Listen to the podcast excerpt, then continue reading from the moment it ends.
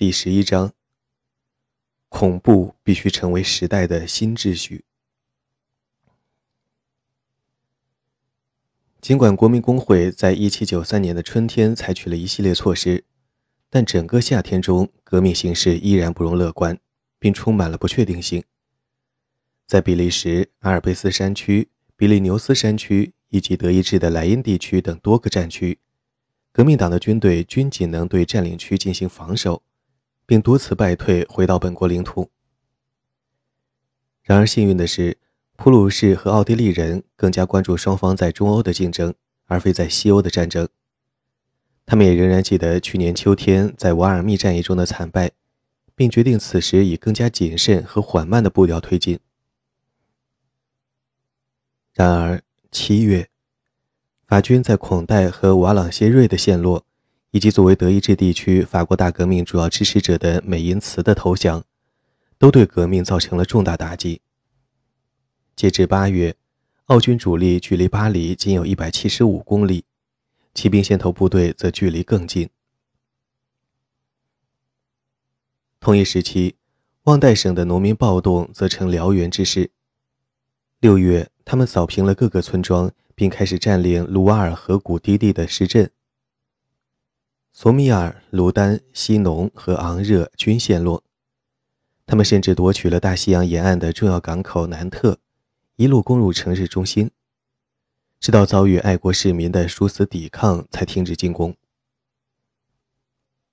在此之后，尽管革命党人组织了数次反击，并取得几次小规模胜利，但其军心涣散，再加上暴动农民的不断进攻，平息暴动遥遥无期。的确，对巴黎的观察者们而言，相比于前线战争。内部威胁耗去了他们更多的精力。我们正处在革命的低谷。皮埃尔·迪布勒伊在六月初写道：“内战似乎在吞噬一切成果。”由于战争和通胀造成的经济失序，巴黎普通民众不得不继续忍受物资短缺。由于担心食物短缺，天还没亮，市民们就在面包房前排起长队。直至入夜，在六月末，洗衣妇们袭击了驶入塞纳河口的商船，强制商人对肥皂接受他们能够负担的价格。这种情势因巴黎各区间的冷战而进一步恶化。支持山岳派的激进民兵时常制造冲突。六月二日，他们驱逐了区里那些更加温和的支持吉伦特派的民众。另外，新的密谋、新的贵族势力企图切断粮食供应，甚至杀死爱国者的谣言再次在城中四起。在工会内部，连续数月的骚动加剧了人们的怀疑，残酷的派系争斗侵蚀着这个机构的合法性，并引发了到底哪个派系真正控制着政府的新问题。六月二日。巴黎民兵的干涉使得二十九名吉伦特派代表被捕，这一行为引发了全国性不满，也成为共和国几个最大城市发生反抗工会制叛乱的最主要原因。而这次叛乱将直接威胁到革命的存亡，并成为恐怖统治到来的一大原因。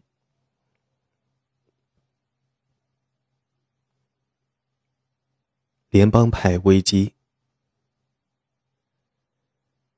这场被称为联邦派叛乱的事件发生在1793年的夏天，它的发生与地方冲突和全国政治形势均密切相关。尽管每个城市的对立情况各有不同，但对立派系往往在1789年或更早就已经产生。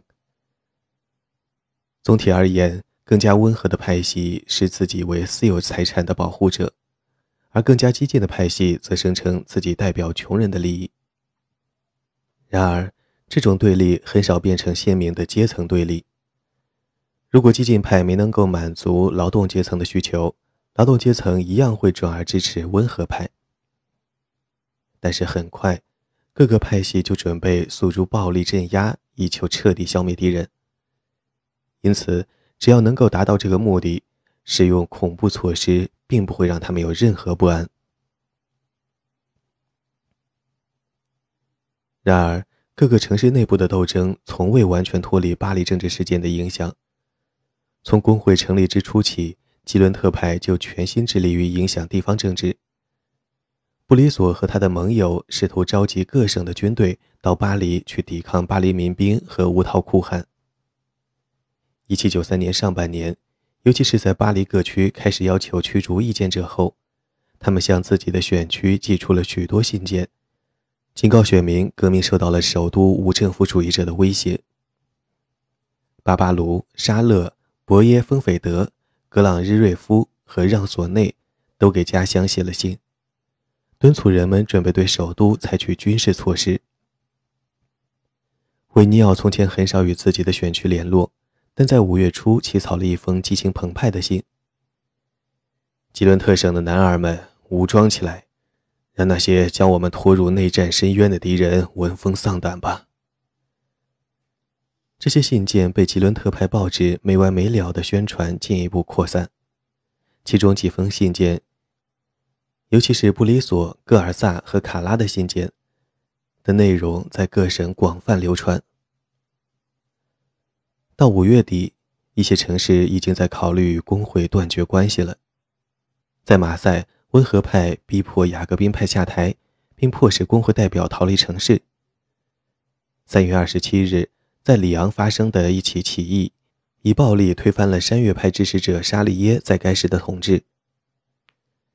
几乎与此同时，里昂东北方向的布雷斯堡宣布发起叛乱，而位于诺曼底的城镇卡昂则召集了各县军队向巴黎进军。在这已然紧张的情势下，六月二日清洗的消息激起了广泛的惊恐，造成了外省精英的严重分化。约五分之二的省政府很快写信支持六月二日的判决。最为支持国民工会的是战争前线附近的省份，以及那些临近叛乱的旺代省的地区，尤其是那些最需要结成统一战线以保证自身安全的地区。然而，超过半数的省份表示反对，对二十九名合法选出的国民工会成员因巴黎无政府主义者的影响而被迫离职并被逮捕的情况表达了愤怒。各地官员召开紧急会议，讨论当前局势。他们中许多人援引实行的主权原则来论证自己的反对意见。他们认为，国民工会不再代表作为整体的国家，而仅代表首都一小部分人的意见。实际上，大部分省份的抗议很快就被平息。山岳派动用了全部力量去博取地方政权的信任。力劝他们不要在战时制造分裂，承诺尽快制定新宪法，并赦免不再反对者。被派至各省的专员也在威逼利诱当地官员的行动中发挥了一定的作用。另外，各处的精英自身也陷入了严重分化。在很多地区，下级官员和小城镇官员拒绝跟随他们的上级进行抗议。面对来自下级的反对。很多省级官员在三思之后转变了立场。然而，还有十几个大多由对山岳派长期不满的城市主导的省份，坚持拒绝退让，甚至无视陷入内战的风险。在马赛、里昂、土伦、尼姆、波尔多和卡昂，以及这些城市周边的一些省份，官员们正式否定了国民工会的合法性。可能是在临近法国中心的布鲁日，建立新国民工会的议案被提出。会议成立了救国委员会，以召集开往巴黎的军队，意图解救被捕代表，并镇压那些自认为可以搁置全国的巴黎民兵。当地的雅各宾俱乐部被关闭，善岳派支持者被投入监狱，甚至有时被处决。在某些情况下。出使当地的专员也被逮捕。很快，叛乱城市之间开始进行信息和人员往来，以保持革命热情。通过这种方式，他们让自己相信，整个法国已经准备揭竿而起，各省军队将被广大巴黎民众视为解放者。作为吉伦特派大本营的波尔多，派出了十八个代表前往全国各地进行宣传，为自己的观点辩护。其中一个代表甚至出现在了巴黎，宣称山岳派和民兵都是试图拥立一个新国王，并让罗伯斯庇尔担任他们的政府总理。最初，西边的叛乱似乎是最有威胁的。叛乱者聚集在距离巴黎大约两百公里的卡昂。一群从首都家中逃脱逮捕的吉伦特派领导人来到这里，并加入了当地政府，以在外省继续他们的抗争。比佐、佩蒂翁、巴巴卢、朗热内、戈尔萨和另外六个成员帮助他们建立了一个中央抗争委员会。最近，邻近的马恩、布列塔尼。乃至诺曼底省份承诺支持他们的抗争。来自这些地区的一小股国民自卫军聚集于卡昂城，由一位旧政权贵族出身的将军指挥。这支两千余人的军队在六月底启程开赴巴黎。与此同时，马赛和里昂开始召集当地军队。里昂的军队成功联合了附近几个省份的武装。并掌控了一片长条形区域，以保证城市的食物供应。马赛军队的做法也如出一辙。截止到七月初，马赛军队一直向北沿罗瑞河行军，不断吸收来自尼姆的支持者，并计划联合里昂的军队。波尔多也宣称将很快召集军队并向北行军。对于巴黎人而言，这场现在被称为联邦派叛乱的事件，以及巴黎可能受到外省军队攻击的威胁，让他们深感恐惧。他们依旧记得1792年8月，来自马赛的部队进入巴黎，以及这支军队在推翻君主制过程中的所作所为。他们从没忘记吉伦特派代表伊斯瑞尔发出的威胁：外省军队将很快完全摧毁巴黎。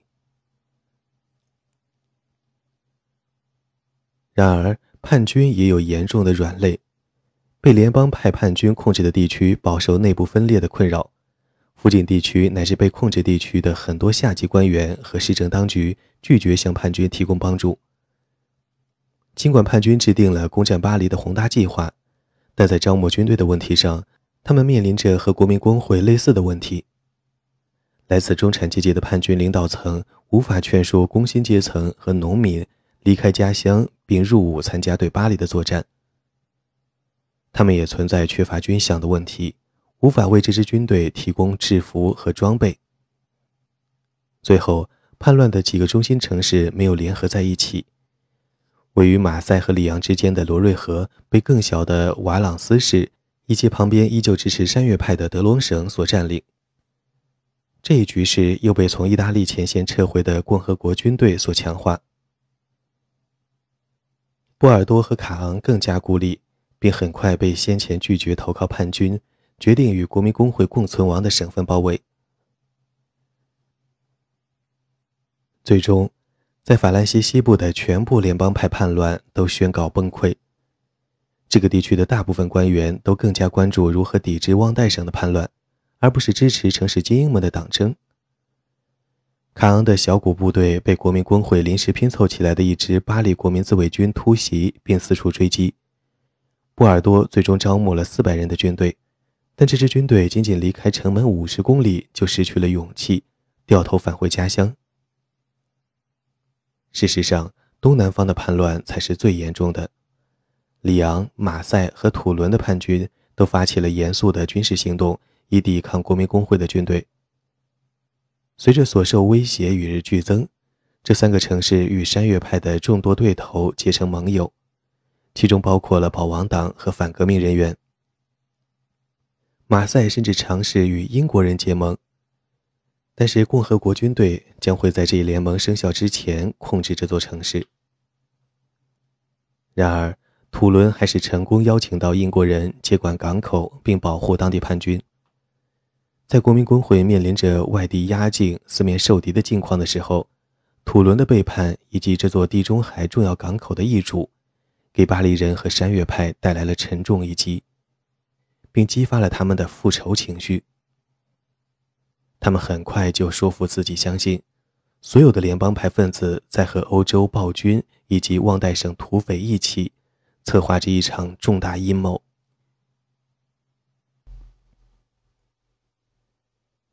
山岳派主导国民工会。法国各地接连爆发叛乱，让国民工会及其指派的救国委员会领导人应接不暇。六月二日的暴动并没有清除工会中所有吉伦特派的支持者。三周内，大约七十五名代表联名上书，抗议对吉伦特派同事的逮捕。两名最年轻的代表，即来自波尔多的博耶丰斐德和迪科，曾成功为他们的友人清洗了嫌疑，并一度成为此次抗议中的中坚力量。然而，大多数吉伦特派支持者选择被动应对，他们要么抵制辩论，要么一起缺席。在大约六周的时间内，原本签署了抗议书的克劳德·安托万·布拉德一反常态地停止了他与家乡布雷斯特的所有信件往来。而另一方面，在六月十五日，山岳派试图用唱名签到的方式强制所有代表出席，并威胁开除所有缺席代表。大多数吉伦特派成员确实出席了当天的会议，但当他们的名字被点到时，他们则用“被迫到场”“处在暴政之中”等言辞回应。在七月八日举行的纪念新宪法的庆祝活动中，根据朱利安的说法，大厅左侧座无虚席，而右侧座位则空无一人。在剩下的吉伦特派成员大部分放弃抵抗的情况下。三百多名山岳派代表自此把持了国民工会。在未来一年多的时间里，每一位当选为国民工会主席的代表，无一例外都是山岳派成员。而在当前这个夏天，山岳派的主要领袖很多都将陆续当选为主席。在七月二十五日的选举中，共有八名代表获得了选票，他们都是来自山岳派。秘书团的选举也呈现出一样的态势。山岳派的风头可谓一时无两。自1789年革命爆发、议会成立以来，还没有任何一个派别的影响力能与这一时期的山岳派相匹敌。然而，在取得如此优势的情况下，山岳派最初并没有立即对吉伦特派展开报复。不管他们对吉伦特派成员的猜疑有多深。绝大多数山岳派成员的注意力当时仍然停留在六月二日被民众威胁的不安和惶恐之中。同样，他们意识到必须尽可能争取更多中间派代表的支持，并时刻提防各省再起叛乱。在丹东、巴雷尔和埃罗德·塞舍尔等温和山岳派成员的领导下，救国委员会似乎有意与六月二日巴黎武装分子的行动划清界限。此次行动四天后，巴雷尔代表救国委员会发表了一份重要报告。巴里尔本人是一名出色的律师和记者，来自法国南部，自第一届国民议会起就担任代表一职。同时代熟知巴里尔的人都盛赞他的亲切、幽默以及富有加斯科涅色彩的个人魅力。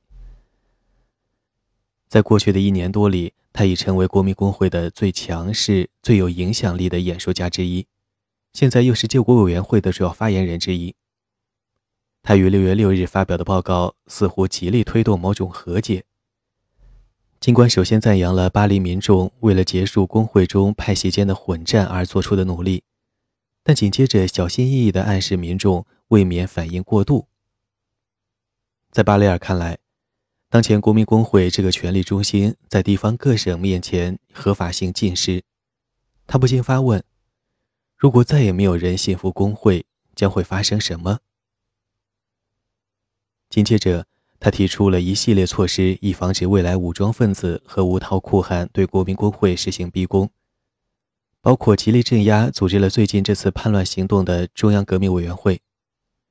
同时，他坚称六月二日对吉伦特派成员的逮捕只是暂时的，并号召议员们自愿做人质，留在各省级城市，直到工会对吉伦特派放下偏见，并让他们回到工会。对此，丹东、库东以及巴里尔本人均表示甘愿身先士卒。站在为吉伦特派辩护的立场上。孟斐德本人对人质提议持批判态度。事实上，这一提案并未产生任何影响。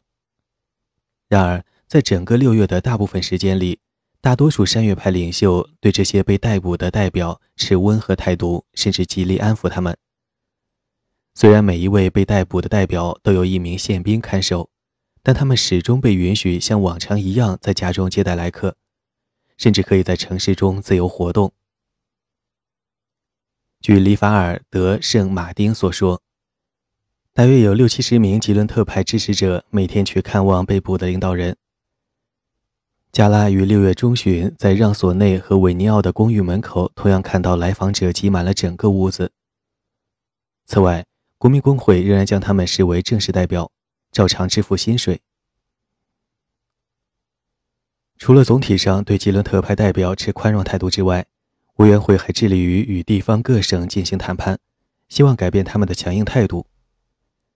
在夏天的头几个星期里，委员会眼中的联邦派叛乱与旺代叛乱截然不同。委员会成员乔治·库东表示，自五月下旬以来，他们就极力促成某种和解，因为在他看来，大部分反抗工会的人不过是被误导了。他希望这场风波只是爱人之间的争吵，双方很快就会重归于好。正如他所说：“我所渴望的只是统一、友爱以及合作。”甚至圣茹斯特也主动请缨与加拉一起前往诺曼底进行游说。为了安抚和笼络顽抗省份，商业派开始迅速起草新宪法，因为这项任务毕竟是国民工会存续的根本。正如迪布勒伊描述的那样。这将是我们面对重重困难时唯一的、最好的补救办法。由埃罗和库东主笔的这部新宪法法案，采纳了许多由吉伦特派成员于二月份提出的意见，并很快得到了山岳派的批准。但与此前宪法文本不同的是，这部宪法行文十分直白，缺乏韵律，自然也不像孔多塞起草的宪法文本那样充满长篇哲学思考。整部宪法的长度只有一七九一年宪法的三分之一，完全没有君主制相关条目，也没有谈及地方机构。与之相对，人权宣言要长得多，他用了好几个章节详细规定共和国政府的社会责任，包括致力于全民公共教育，为有需要者提供公共援助，以及废除奴隶贸易。另外，新宪法将通过基层议会的全民公投来决定是否实行。这与此前所有宪法都极为不同。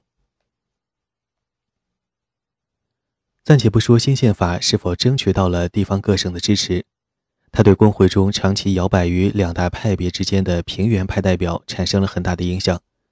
其中之一就是路易·雅克·塔乌，他极力鼓动身在翁弗勒尔的朋友们接受新宪法，并与国民工会团结在一起。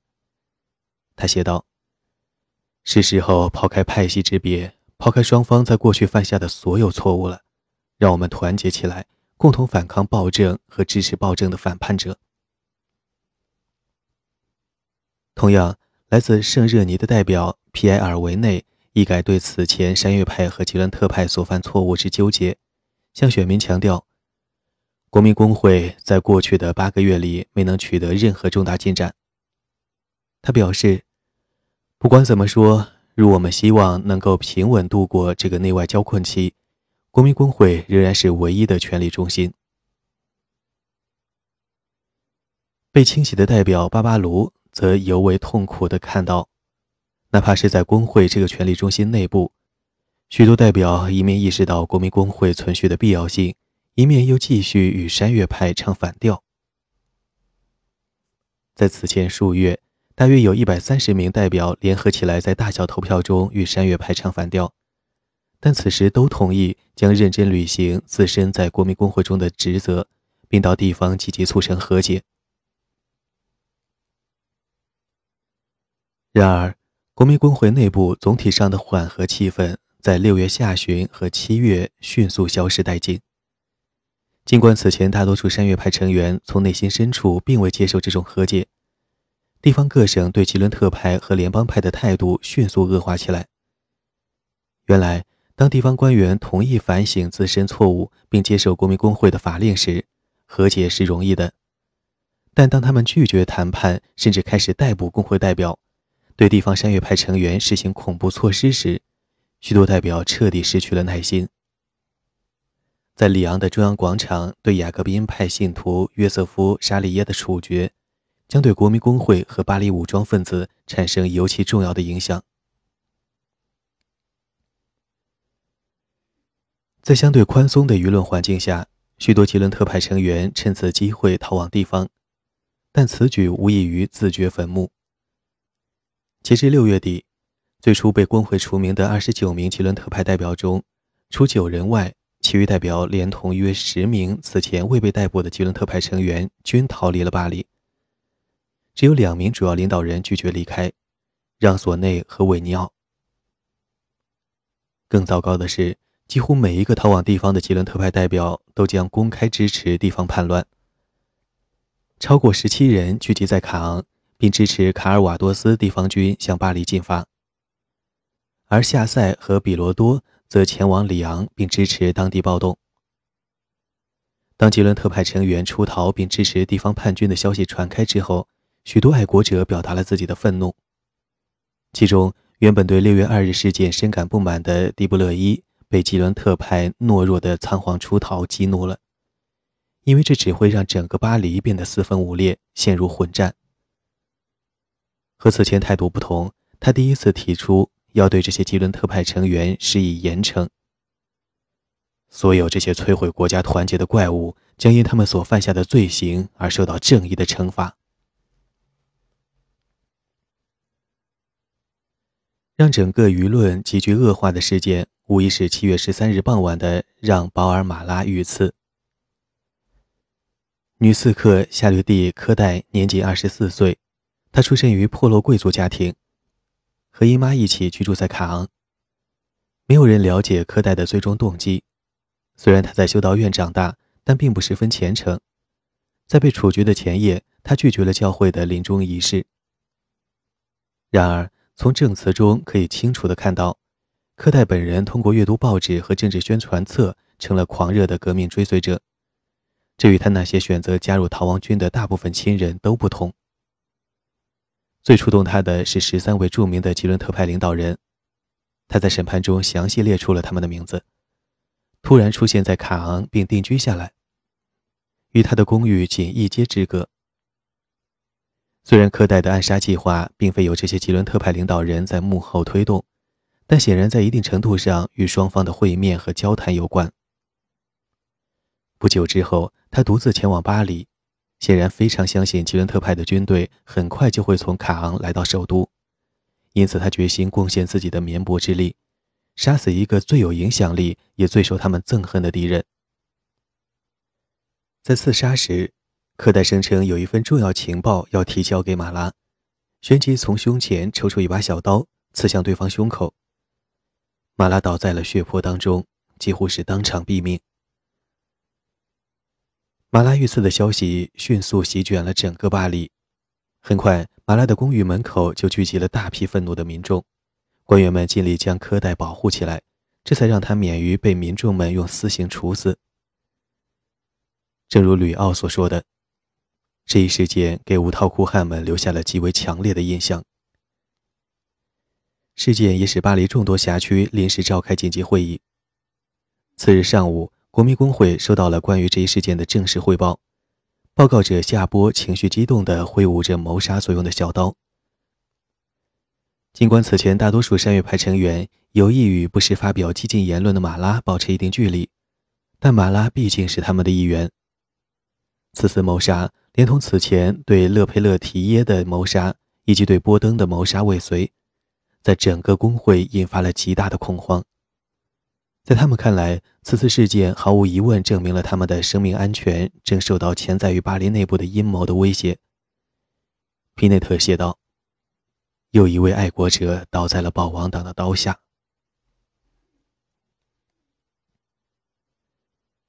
这位人民之友的葬礼在三天后举行，葬礼极具戏剧性，进一步展现了整座城市和代表们对遇刺事件的恐惧。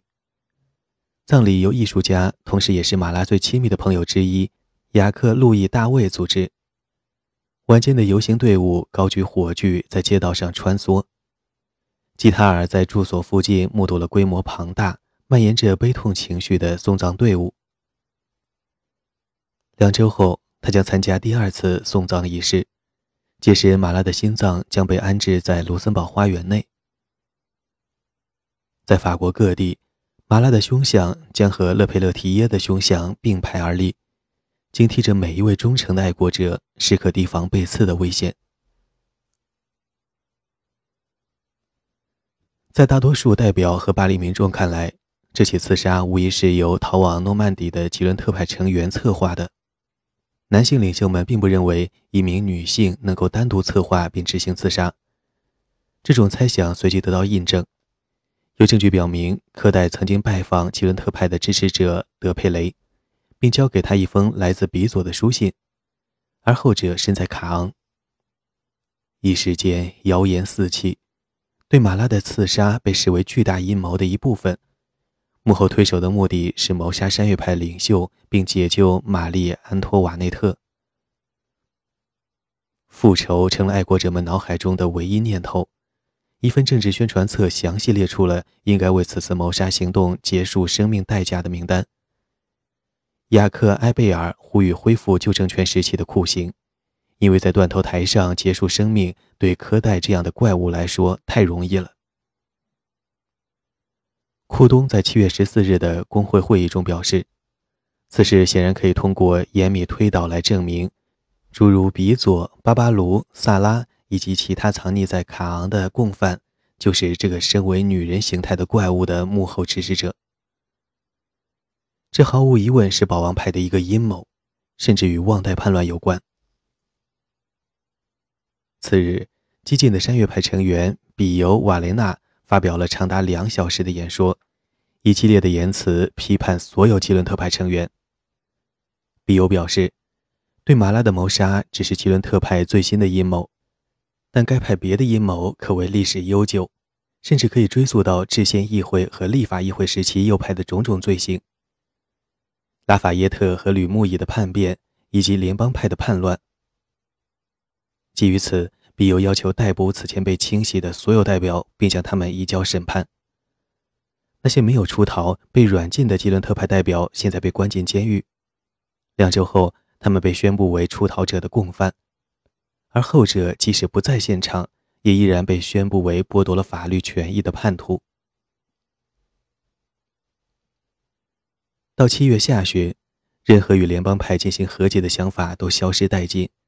人们早已为马拉之死而怒火中烧，而此时孔代、瓦朗谢瑞和美因茨的陷落，以及多位军事指挥官被指责存有异心，只会让这种愤怒情绪成倍增长。就在瓦朗谢瑞沦陷前数日，拉扎尔卡诺视察了当地的防御堡垒，并确信他能够抵挡长时间的围困。与此同时，民众心头再次涌起了对国民工会反抗者是否正在策划大阴谋的担忧。皮内特在家书中写道：“我们所有的将军都是这个庞大的叛国体系的成员。”哦，我亲爱的同胞，库东感慨道：“怎会有人流氓至此？我刚到巴黎的时候还自诩为看透人性的专家，但现在我才发现。”和他们相比，我不过是一个孩童。七月十日，国民工会投票决定让救国委员会中那些极力促成与联邦派和吉伦特派和解的成员退休。丹东、德拉克罗瓦和康彭被迫下台，取而代之的是来自马恩省的皮埃尔·路易·普里厄，此人是激进的山岳派成员。影响更为重大的是委员会于两周后的选举。这次选举将罗伯斯庇尔推向了权力巅峰。自1793年春天以来，没有任何人比罗伯斯庇尔更强硬且始终如一地指责吉伦特派与大阴谋相关，并提议采取一切必要措施予以镇压。他本人似乎从未发自内心的认同其他山岳派成员所提出的缓和政策。他在私人笔记中草草记下了这一时期的情况，并表示十分确信自己对吉伦特派和联邦派的判断是正确的。在罗伯斯比尔看来，结束无休止的内部混战的唯一方式是严惩所有叛徒和阴谋者，尤其是那些有罪的代表和行政人员。让所有人都看看，那些挑战自由权威、让爱国者们流血牺牲的流氓无赖将会得到怎样可怕的下场。在七月末救国委员会的会议中，列席的大臣加拉目睹了罗伯斯比尔如何用他强有力的逻辑和不可挑战的自信力压所有代表。在他的言辞和原则面前，所有人只能保持沉默。从那时起，正如巴雷尔所记得的那样，零容忍政策成为新的社会秩序。这也是巴雷尔本人此时真心认可的政策。八月一日，巴雷尔以委员会的名义发表了另一场演说。他在这场演讲中的语气及主张的政策与两个月前发表的演讲有很大不同。巴雷尔表示，共和国所面临的威胁始终没有消减，企图推翻共和国的阴谋数不胜数，因此必须对傲慢而狡诈的吉伦特派成员及各省叛乱分子采取更为强硬的措施。救国委员会将派遣成员前往前线战场监督战事，并密切关注军事指挥官的动向。此时，身处法国境内的所有来自敌对国的外国人都将被逮捕。委员会还将采取一系列强硬措施，对旺代叛乱进行清算，因为旺代起义已经成为所有内部叛乱的象征性符号。对此，委员会建议彻底摧毁叛乱地区。正如巴里尔所说，彻底抹杀这个叛乱的种族，摧毁他们的住宅，放火烧毁他们的森林，并让他们颗粒无收。旺代叛军的所有财产都将被没收充公，用于补偿当地爱国人士在叛乱中损失的财产，也为了补贴他们的生计。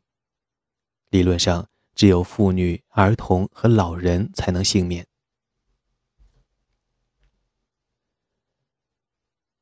救国委员会和国民工会对继续抵抗的叛乱城市彻底失去了耐心。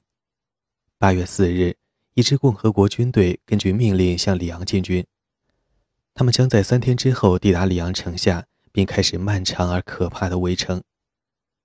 与此同时，第二支军队开始向马赛进发，一路扫平叛乱，并最终于八月二十五日进城。军事行动成为一系列严厉镇压手段的前奏。所有参与叛乱的人士，以及所有被怀疑支持乃至同情叛军的人士，都将无法逃脱惩处。恐怖，时代的新秩序。由联邦派叛乱和旺代叛乱引起的内部混乱，不是促使国民工会领袖加强镇压措施的唯一因素，他们还面临着来自巴黎武装分子的巨大压力。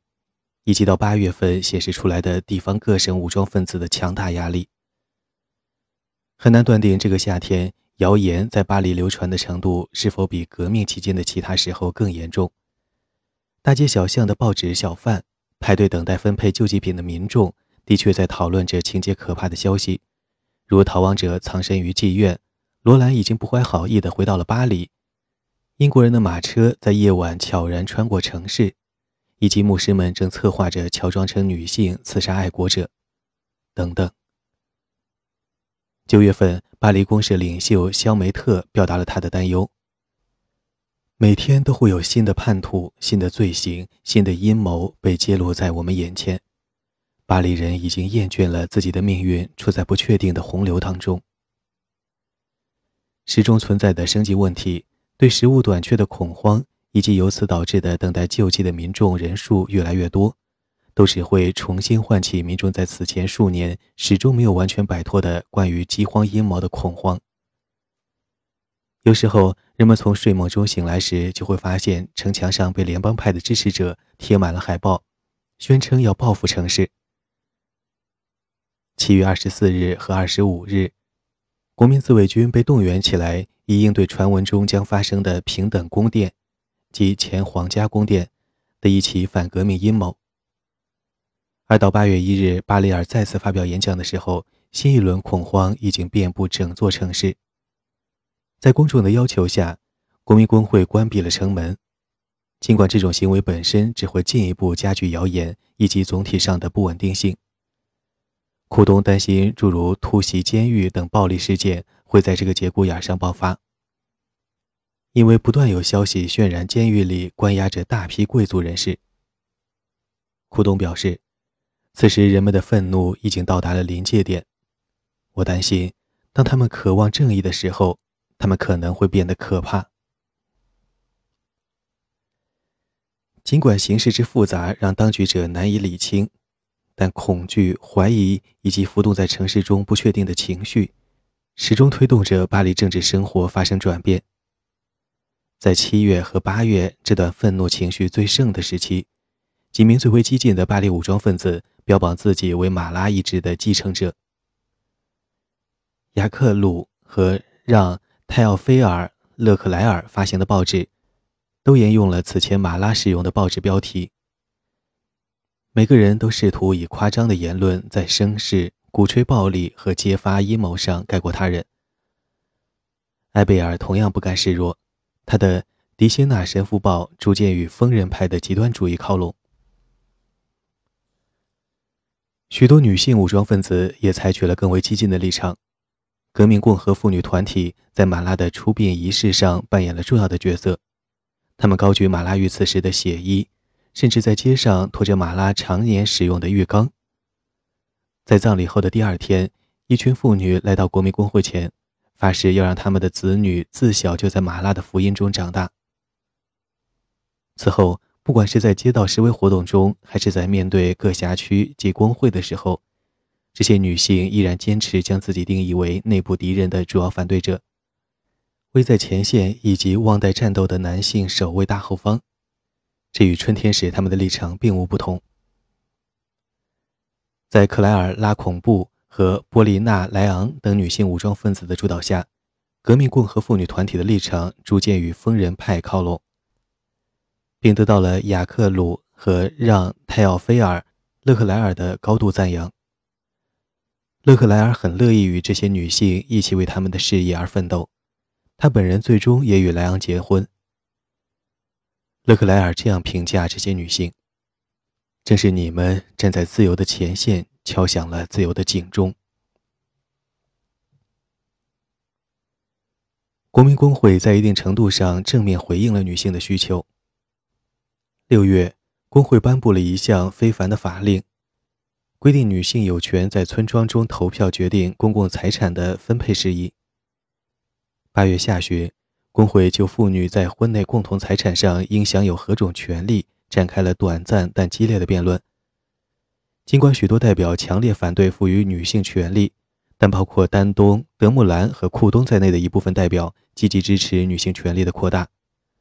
德穆兰表示，男性在婚姻生活中的权威是专制政治的衍生品。罗莎莉·朱利安。远不如拉孔布或莱昂那样激进，但他仍自豪地称自己为真正的共和国母亲的一员。如他所言，这些女性无一不具备坚定的决心和强烈的自豪感。1793年夏天，朱利安参与政治生活的频率可谓其此生巅峰。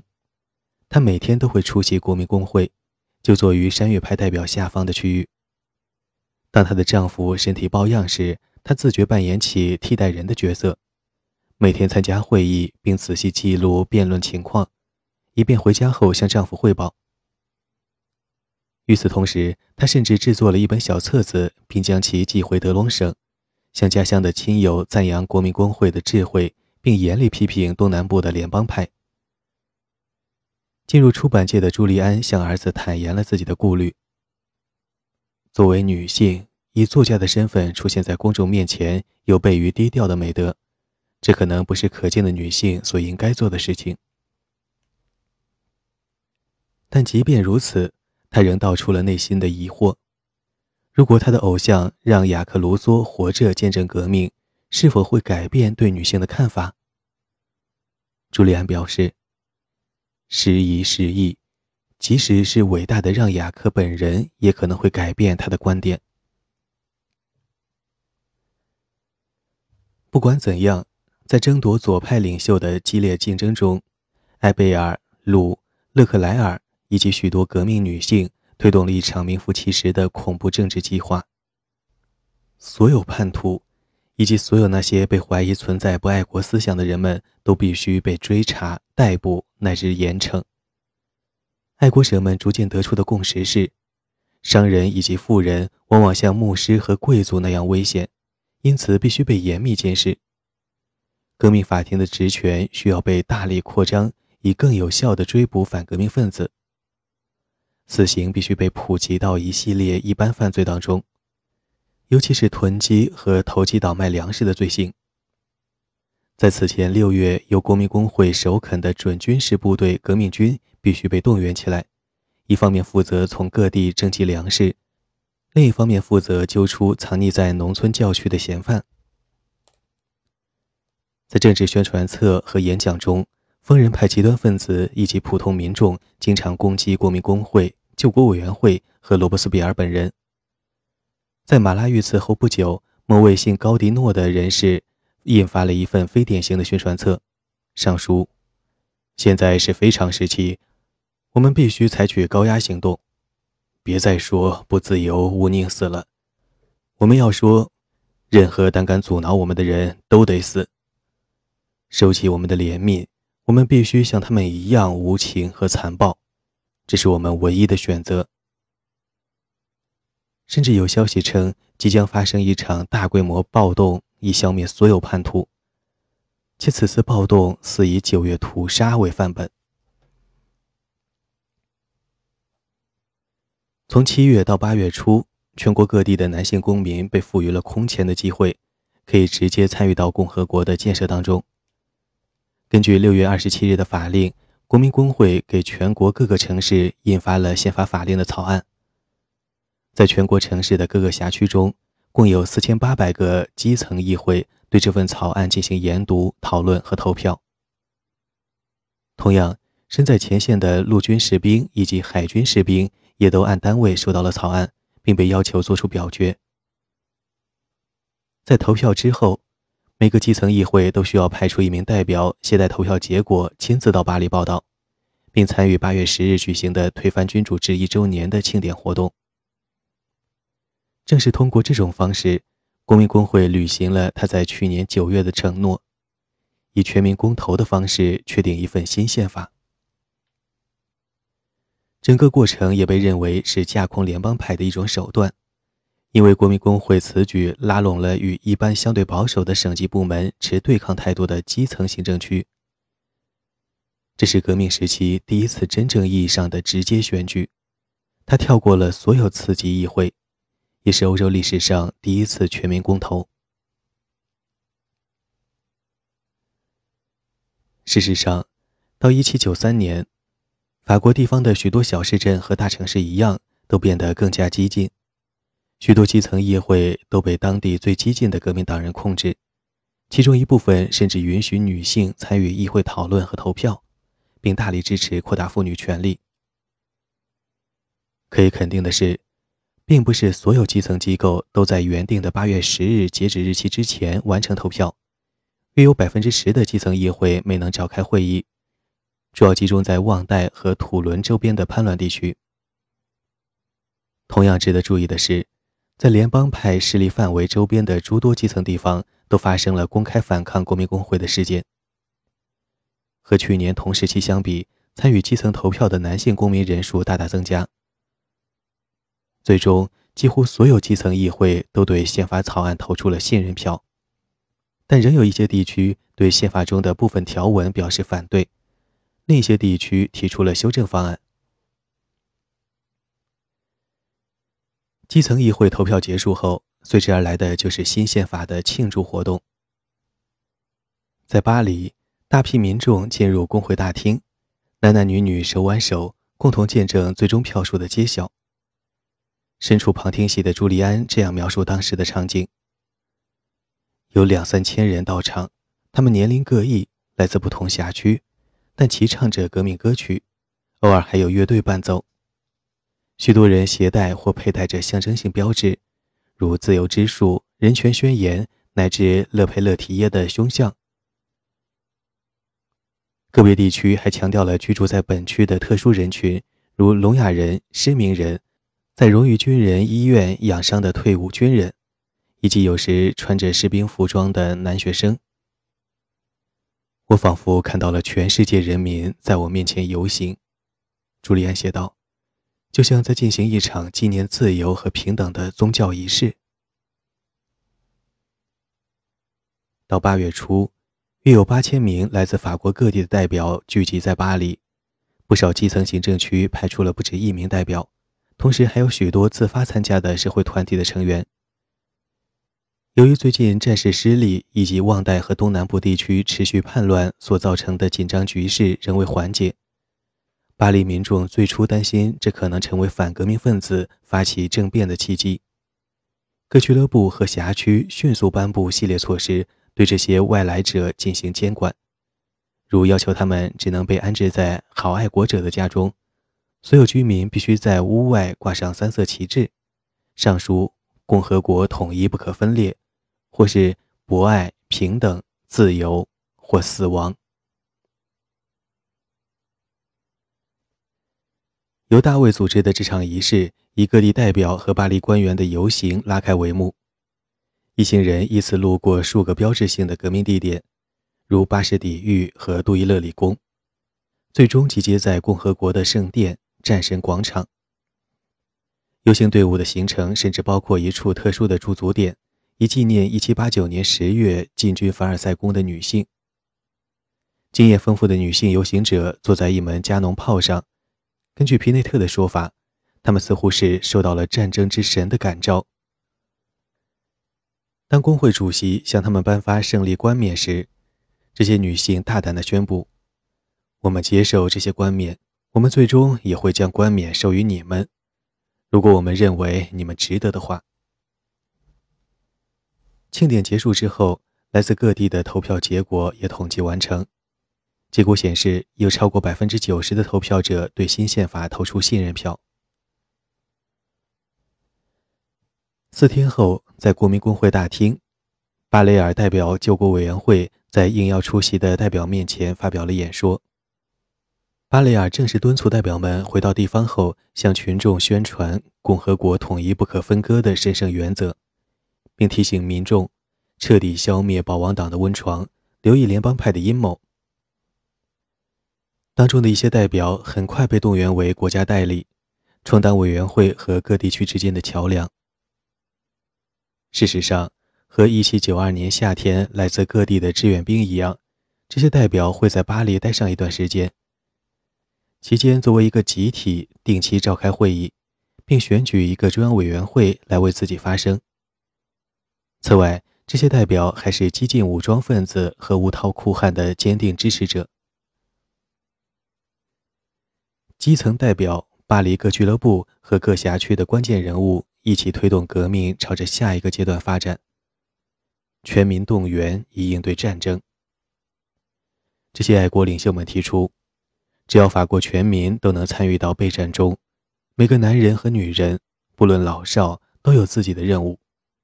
共和国最终一定可以以压倒性优势战胜所有威胁他的敌人。全民动员的想法最初似乎出现在七月末，由巴黎一个辖区的代表提出，但很快被俱乐部采纳，并由俱乐部提请国民工会予以参考。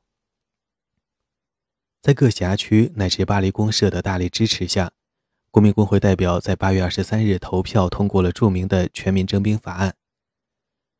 法案由新晋进入救国委员会的两名军事工程师拉扎尔·卡诺。和克劳德·安托万·普里厄负责起草。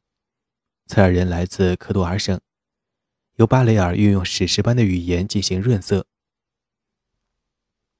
从这一刻开始，巴雷尔宣称，直到我们的敌人被驱逐出共和国领土，所有法国人都是法国军队的永久预备役。单身的男青年将拿起武器战斗。已婚男性负责锻造武器和运输军粮，孩子们将负责撕出布条作为包扎伤员的绷带，老人们将被带到公共广场，负责宣传爱国演说。至于女性，巴里尔表示，女性必须顺应革命的潮流，在革命中扮演起重要角色。她们要放下无意义的家务，用她们灵巧的双手缝制军服、制作帐篷，并在医院服务。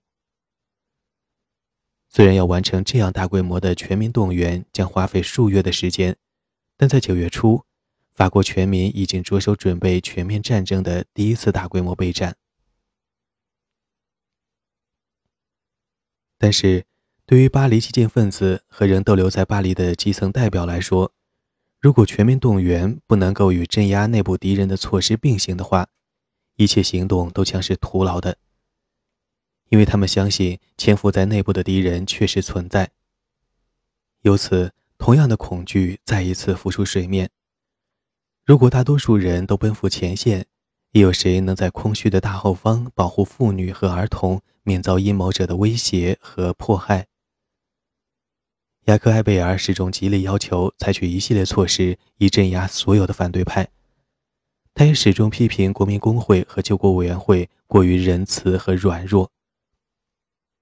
八月中旬，逗留在巴黎的地方代表开始鼓吹嫌疑犯法令，即迅速逮捕、审判和处决任何有嫌疑的个人。